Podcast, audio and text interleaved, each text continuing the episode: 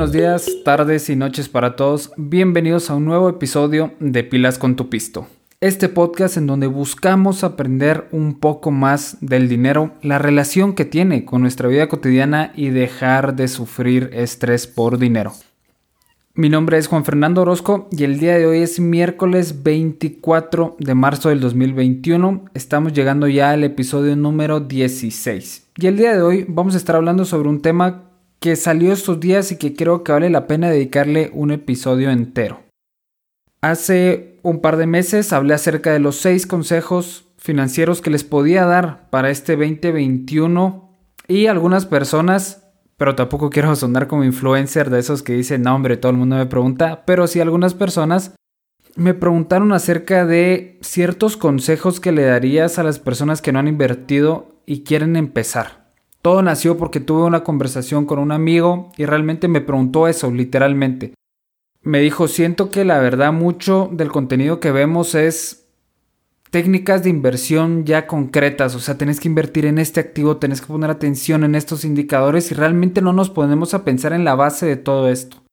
Entonces, me ayudó para formar algo que creo yo venía trayendo desde hace algún tiempo y eran estas pequeñas ideas que he ido apuntando conforme pasa el tiempo. Ya que les puedo dar un tip, todas las ideas que se le ocurren traten de apuntarlas, sea en las notas del teléfono, en Evernote, en Google Keep, en la aplicación que sea, pero traten de apuntarlas porque al final puede que salga algo bueno de ello. Esta idea la aprendí de Roberto Martínez, un chavo que tiene un podcast muy famoso. Si, si quieren lo pueden ir a escuchar. De verdad creo que el contenido que tiene es muy bueno. Pero la idea principal aquí es que logré juntar como estas ideas que he ido formando conforme ha pasado el tiempo. Y las uní con esto que me platicó mi amigo de qué consejos le daría a las personas que no han invertido y que la verdad no tienen que ver mucho con finanzas en específico, ¿no? Así que de este tipo de preguntas nació esta idea y es lo que vamos a platicar el día de hoy.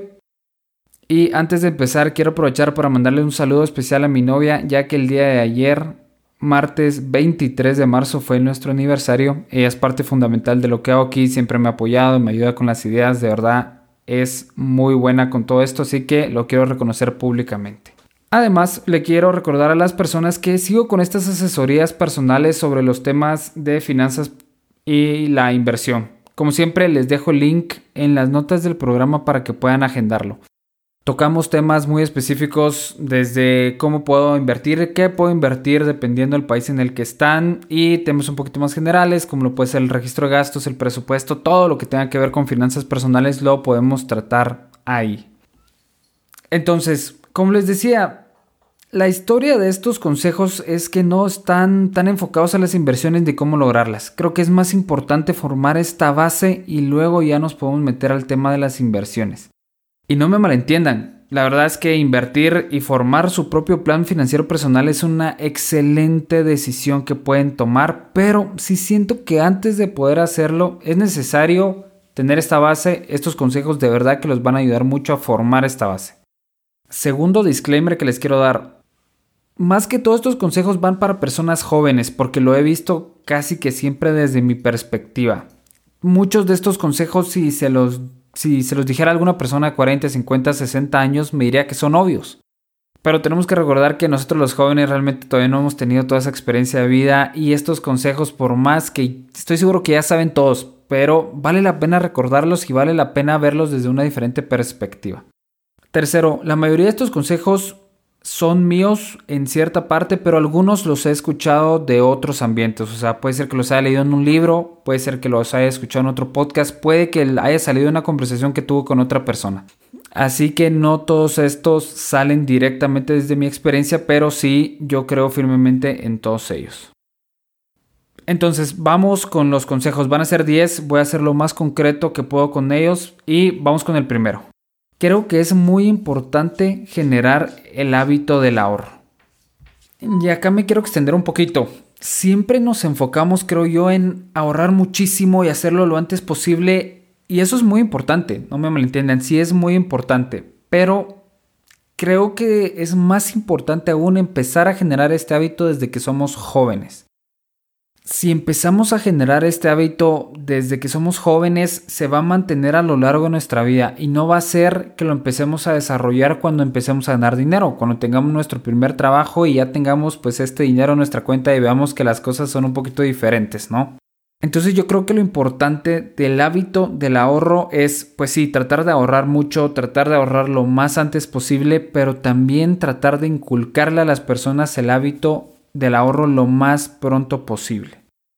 Obviamente siempre está el tip del ahorro que es poner siempre un límite mínimo de ahorro, pero siempre tratar de ahorrar lo más posible. Entonces decir, voy a ahorrar por lo menos el 10% de mi sueldo, pero también voy a bajar mis gastos todo lo posible para lograr maximizar este ahorro. ¿Cómo podemos inculcar el hábito del ahorro? Yo creo que de persona a persona, ya adulta, es un poco difícil porque cada uno tenemos nuestra propia forma de ver el dinero y de ver el ahorro. Sin embargo, creo yo que en algún momento siempre tenemos esta mentoría, ya sea con nuestros hijos o con nuestros sobrinos o con cualquier persona pequeña. Y creo que le podemos enseñar el valor del ahorro con bastantes ejemplos. Decirles que guardar un poquito para el futuro puede ser bueno, saber que si me como todas las galletas de una me puede doler el estómago, no sé, hay mil ejemplos que podemos tomar y que al final lo que tratan de hacer es reflejar ese valor del ahorro, de prepararnos para el futuro, prepararnos para momentos en los que no va a ser tan bueno y prepararnos para momentos en los que ya no podemos trabajar. Esto conecta un poquito con el segundo consejo, y el segundo consejo es siempre tratemos de tener objetivos en lo que hagamos. Metiéndonos un poco en el tema de planeación estratégica de las empresas en específico, siempre se recomienda que tengan un objetivo. De esta manera no solo la empresa sabe hacia dónde va, sino que también puede transmitirle este camino claro a sus empleados. Creo que esta idea se puede extrapolar y la podemos aplicar en nuestra vida. Tener un objetivo claro nos va a mostrar el camino, o por lo menos nos va a mostrar hacia dónde queremos ir. Obviamente la realidad es la siguiente, tener objetivos a mediano y largo plazo es difícil. Ejemplo claro mío, yo puedo tener el objetivo de prepararme para el retiro, pero la realidad es que yo no sé cuánto voy a gastar en concreto porque no sé si voy a tener hijos, no sé si en algún momento voy a tener un mejor trabajo, no sé si voy a tener un emprendimiento que me dé otro flujo de dinero. Entonces, lo que trato de hacer para los objetivos a mediano y largo plazo es ponerlos un poquito más generales. Otro ejemplo propio es, ¿sabes qué? Juan, yo quiero estudiar una maestría.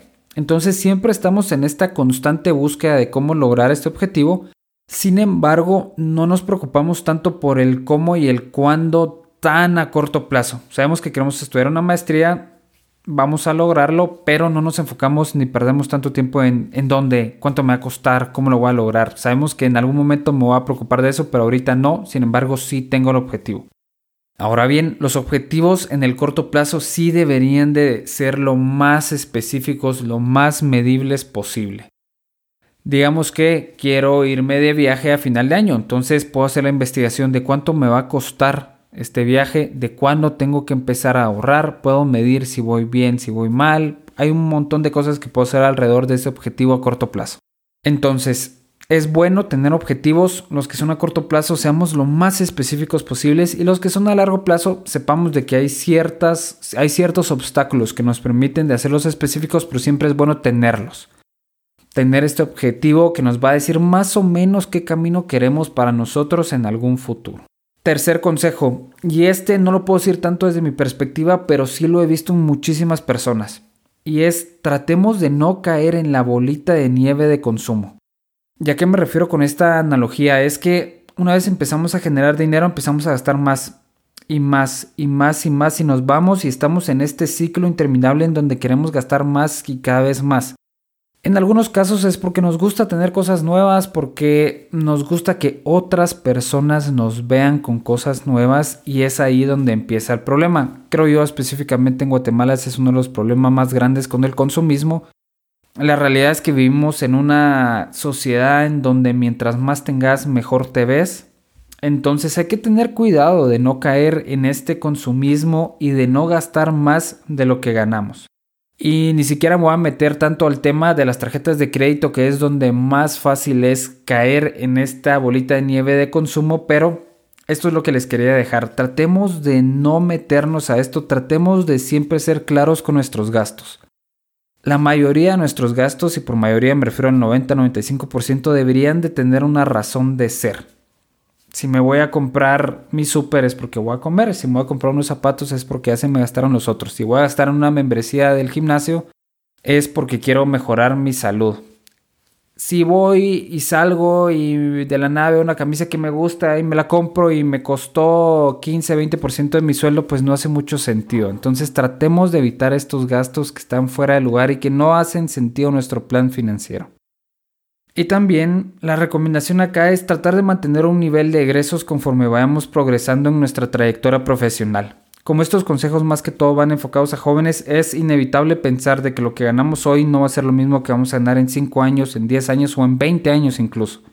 Sin embargo, sí tenemos que tratar que nuestro nivel de egresos sea muy estable. No porque ganamos más dinero significa que tenemos que gastar más. No, yo creo que tenemos una opción muy clara ahí para poder invertirlo, para poder prepararnos para el retiro, para un fondo de emergencia. Creo que hay diferentes prioridades que van antes de pues, gastos muy, muy consumistas. El siguiente consejo es tratemos de ser curiosos. Me recuerdo que hace algunos años, cuando todavía estaba en el colegio, intenté leer eh, este libro que se llama El mundo de Sofía. El mundo de Sofía habla desde una perspectiva filosófica, pero más como de historia. Entonces está contando la historia de la filosofía y cómo se va moviendo. X. el punto importante aquí es que al principio del libro hablan mucho acerca de la curiosidad, que debemos de tratar de ser lo más curiosos posibles. Tratemos de hacerle preguntas a las personas que están alrededor nuestro y saben más que nosotros. Tratemos de aprender de todos, sea nuestro jefe, sea nuestro compañero de trabajo, sea la persona que nos ayuda en ciertas cosas, no sé, siempre creo yo que hay algo que podemos aprender de todas las personas. Y Siguiendo este aprender, ser curiosos, utilicemos los recursos que tenemos a nuestra disposición. Me recuerdo que ahorita en la pandemia Guatemala el gobierno estaba dando pues este cursera gratis. Y no tiene que ser algo relacionado a finanzas o al ámbito en donde yo estoy trabajando, sino que puede ser algo muy diferente. Puede ser cine, puede ser música, puede ser arte, todas esas cosas que al final pues nos hacen entre comillas un poquito más felices pero seamos curiosos, buscamos siempre seguir aprendiendo, preguntémosle a las personas y esto estoy seguro que nos va a ayudar a ser uno más felices y dos ampliar el conocimiento que tenemos y poder utilizarlo en las diferentes situaciones en las cuales nos vamos a ver en nuestra vida. El quinto consejo, y este consejo no se los puedo dar yo con, con toda mi experiencia porque realmente no lo he hecho tanto, pero es que viajen. ¿Por qué? Porque dicen que viajar realmente te abre los ojos. Yo la verdad les puedo contar, desde que me fui a México, eh, regresé a Guate, aprendí muchísimo. No solo porque la cultura mexicana sí es muy similar, pero tiene cosas diferentes. Realmente vivir en otro país sí cambia tu perspectiva. No me puedo imaginar a las personas que han vivido en 9, 10 diferentes países, todo ese conocimiento tan rico que tienen de diferentes culturas. De verdad es que creo yo que es algo muy importante. Entonces, dicen, dicen mucho que hay que viajar, que hay que aprender lo más que se pueda de los países a los que vamos. Y el ejemplo que siempre dan para demostrarlo es que tratemos de pensar en los últimos regalos que nos dieron para nuestro cumpleaños. Muy probablemente yo por lo menos no puedo recordar ahorita de bote pronto cuáles fueron los cinco eh, regalos que me dieron para mi cumpleaños, pero sí me puedo recordar muy bien de los últimos cinco viajes que hice, que la verdad fueron hace 10 años. Entonces, como que hace sentido este ejemplo, como que realmente las experiencias en algún momento valen más. Tampoco me quiero ir por la tangente y decirles, ¿saben qué? Todo su dinero que han ahorrado gástenselo en viajes, en experiencias. No, creo yo que hay que encontrar este balance porque yo sí soy un poquito partidario de que una nueva compu, un nuevo teléfono, unos nuevos pares de zapatos, un nuevo traje, un nuevo vestido, no lo sé, te pueden cambiar mucho tu estado de ánimo, cómo reaccionas a las diferentes cosas. Entonces, viajen, pero siempre encontrando este balance entre lo que necesitan material y pues lo que buscan en estas experiencias. El siguiente consejo es muy importante, pero también es muy debatible. Y aquí yo creo que sí puedo hablar desde mi experiencia. Pero yo les diría que no se maten por no haber escogido la carrera universitaria correcta. Cuando tomamos la decisión somos súper jóvenes, o sea, tenemos 17, 18, 19 años, realmente estamos empezando a aprender del mundo real y yo hablando como que si tuviera 40 años, pero no, ya después de haber estudiado una carrera universitaria les puedo decir que sí es muy diferente. En el momento en el que tomamos la decisión, ni siquiera sabemos en lo que vamos a trabajar, o sea, tenemos una idea, sabemos más o menos hacia dónde va a ir, pero nunca hemos estado cerca de realmente ejercer esa profesión. Entonces, con lo que quiero ir aquí es que es una decisión importante. Dicen que dos decisiones importantes tomamos en la vida. Una es casarnos, la segunda es la carrera universitaria, pero no, no es tan importante. Tampoco me malinterpreten, creo que una educación superior es muy, muy, muy importante, te va a abrir muchas puertas, vas a conocer a muchas personas, pero si no escogiste la carrera universitaria correcta a la primera vez, siento yo que uno, o te puedes cambiar de carrera si tenés obviamente la oportunidad y los recursos, y si no, dos, hay muchas cosas que se pueden aprender por fuera de una carrera universitaria. Aquí el ejemplo que yo les puedo dar es, en mi trabajo me serviría mucho saber de bases de datos, saber de programar ¿Hubiera estudiado yo ingeniería en sistemas? No. O sea, hay otros recursos que puedo encontrar, sea en Coursera, en EDX o no sé, en, YouTube, que me permiten desarrollar estas habilidades. Entonces, si no escogieron la carrera universitaria correcta, no es el fin del mundo. Hay muchos otros lugares en donde pueden aprender diferentes cosas y dos, siempre se pueden cambiar. No se maten con esa decisión. Séptimo consejo, y este consejo me lo dio un amigo, y es que tengan mucho cuidado con la exposición en las redes sociales. La historia acá es que este amigo consiguió un muy buen trabajo, en donde al momento de entrar lo que le hacen es como un chequeo de su historial, familiar, laboral y todo. Y dentro de ese chequeo que le hacen revisan sus redes sociales. La razón de ser, me dijo él, es que la empresa en algún momento puede estar ligada a sus colaboradores y por lo tanto deben tratar de evitarse contratar a gente que tiene pensamientos un poquito raros o que no se ha hecho cosas malas en el pasado. Lo importante aquí es que todo lo que subamos, sea Instagram, sea a Spotify, sea a TikTok, sea a cualquier red social, muy probablemente se quede ahí para siempre. Como mencioné en el capítulo pasado de las criptomonedas, los bienes digitales se pueden copiar con relativa sencillez. Entonces, tengamos mucho cuidado. Esto no significa para nada que no subamos ninguna foto ni nos divirtamos en las redes sociales, sino que pensemos realmente si lo que estamos subiendo es un contenido que todo el mundo puede ver y si no, tengamos un poquito de cuidado de la manera en la que lo compartimos. No vaya a ser que en algún momento en el futuro nos pueda causar problemas. El octavo consejo que les voy a dar es que traten de leer muchísimo. Y este también se los di en los consejos financieros para el 2021 y creo yo que es un hábito que es muy importante. La realidad es que cuando yo crecí, mis papás siempre me lo trataron de inculcar mucho, pero hubo un momento en la vida en donde lo dejé. Este año he hecho el esfuerzo por retomarlo y la verdad creo yo que sí es un hábito muy, muy importante. También podemos ver a personas en posiciones gerenciales, personas que tienen mucho éxito profesional, que lo recomiendan muchísimo. Entonces, por algo será que todas las personas lo recomiendan. Leer 10, 15, 20 minutos al día va a hacer que sepamos muchísimo más que el 90% de las personas sobre un tema. Y no tienen que ser libros de autoayuda, ustedes saben que no comulgo mucho con eso, o libros de la vida real, sino que puede ser ficción, podemos agarrar vocabulario de ahí, podemos mejorar nuestro inglés en dado caso sea nuestro segundo eh, lenguaje. Entonces, el leer trae muchos beneficios, nos va a ayudar a expandir nuestro conocimiento, nos va a ayudar con nuestro vocabulario y nos va a ayudar a poder platicar en ciertas situaciones con otras personas sobre temas interesantes. El siguiente tip que les puedo dar, el siguiente consejo es, creo yo, muy importante, aprendan de finanzas personales. Lo hemos platicado a lo largo de muchos episodios ya, creo que no está de más recalcar un poquito que el saber de finanzas personales al final lo que va a lograr es quitarnos estrés. Muchas personas en la actualidad vivieron sus 20, 30, 40 años y ahorita cuando están en los 50 se dan cuenta que no tienen un fondo de retiro, que la mayoría del dinero que en algún momento ganaron se fue a gastos y no construyeron un patrimonio de activos que en algún momento les pudieran dar un rendimiento. O en algunos otros casos lo que hacen es que se endeudan con deudas que no entendían o invirtieron en mecanismos que no entendían y perdieron el dinero. Hay muchos errores que podemos cometer.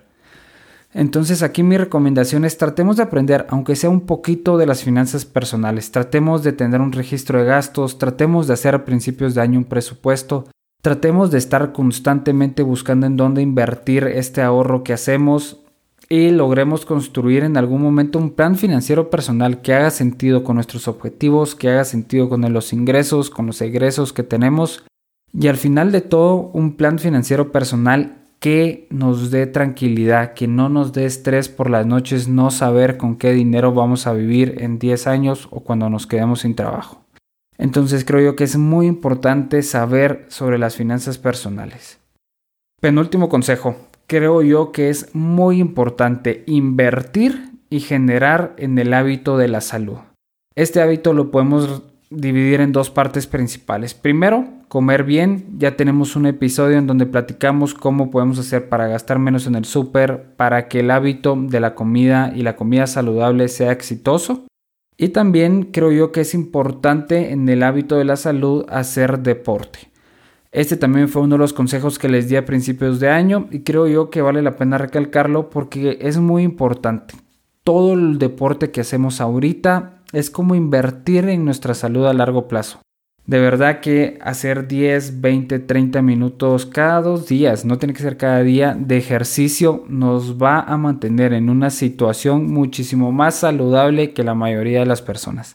Y la verdad es que tampoco es competencia, simplemente es tratar de mantenernos a nosotros lo más sano posible, tratando de evitar que en algún futuro, puede ser distante o muy cercano, no tengamos problemas de salud. Entonces creo yo que sí es muy importante comer bien y hacer mucho ejercicio. El último consejo que les quiero dar el día de hoy y conecta muy bien con el de aprender finanzas personales es inviertan. La verdad es que invertir es algo que se ve como muy complicado, como que solo ciertas personas lo pueden hacer. De hecho, ahorita se está desmitificando un poquito por todas estas personas que hacen day trading, que vemos en TikTok. Yo veo muchas personas en TikTok que hacen videos de que viven de, de las inversiones. Pero la mayoría de las personas todavía vemos estas inversiones como algo peligroso, como algo que nos va a hacer perder el dinero. Entonces, yo sí les diría que el invertir es uno de los mejores consejos que yo les puedo dar ¿Por qué? Porque nos va a quitar el miedo a darle el dinero a alguien más y que lo trabaje y pues vamos a aprender de cómo es que se puede hacer dinero con dinero. Lo dicen mucho por ahí, pero la forma más fácil de hacer dinero es teniendo dinero. Entonces, poder invertir realmente es algo clave en nuestra vida. Así que si nunca han invertido, yo les diría, vayan al banco, saquen un plazo fijo de seis meses o un año, metan 10 mil quetzales, metan mil quetzales, no lo sé, el monto que ustedes vean mejor, pero empiecen. Ya después se pueden ir con cosas un poquito más complejas, empiezan a invertir en bolsa, o en algún momento empiezan a invertir en bienes raíces o quieren invertir en bonos del Estado. No sé, hay mil y un diferentes opciones actualmente de dónde es que podemos invertir. Entonces, espero que todos estos diferentes consejos los hayan ayudado, les hayan agregado valor. Creo yo que les va a permitir formar esta base que tanto he hablado para poder llegar al último consejo que fue el de la inversión. Creo yo que son consejos de vida, son consejos que vienen de diferentes lugares. Yo hice la mezcla y creo que tienen muchísimo valor. Realmente creo en ellos, por eso los comparto con ustedes y también me gustaría saber si en algún momento ustedes creen que me hizo falta compartir algún consejo que ustedes tengan que les dieron sus papás, que les dieron sus abuelos, que los ha ayudado a lo largo de su vida. También me encantaría saber cómo allá aplican algunos de estos consejos, así que cualquier comentario, dudas, como siempre, me lo pueden mandar a pilascontupisto.gmail.com. Me encanta leer sus comentarios, responderlos e incluir a algunos de ustedes en los diferentes episodios. De nuevo, les agradezco mucho por haber escuchado hasta acá. Les recuerdo, como siempre, que me pueden seguir en Spotify, me ayuda muchísimo. También me pueden dejar algún review en Apple Podcast, ayuda a que otras personas que están interesadas puedan conocer este contenido que estoy generando.